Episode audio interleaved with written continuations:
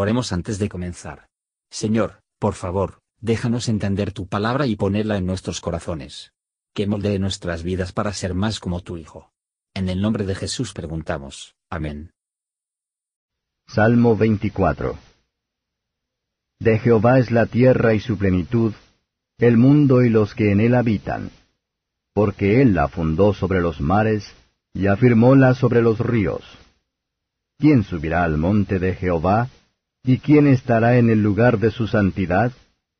El limpio de manos y puro de corazón, el que no ha elevado su alma a la vanidad, ni jurado con engaño. Él recibirá bendición de Jehová y justicia del Dios de salud. Tal es la generación de los que le buscan, de los que buscan tu rostro, oh Dios de Jacob.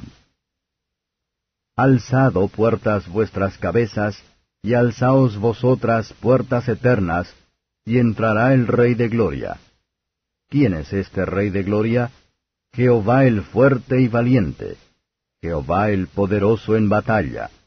Alzado puertas vuestras cabezas, y alzaos vosotras puertas eternas, y entrará el Rey de Gloria. ¿Quién es este Rey de Gloria?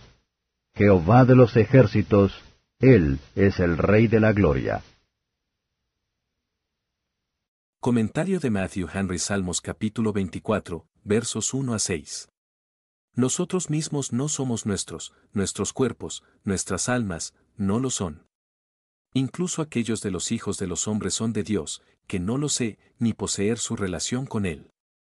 Un alma que conoce y considera que su propia naturaleza y que debe vivir para siempre, cuando ha visto que la tierra y su plenitud se sentarán insatisfecho se piensa en ascender hacia Dios, y le preguntarán, ¿qué haré, para que pueda permanecer en esa feliz, lugar santo, donde hace su pueblo santo y feliz?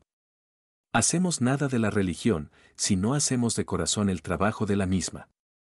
Solo podemos ser limpiados de nuestros pecados.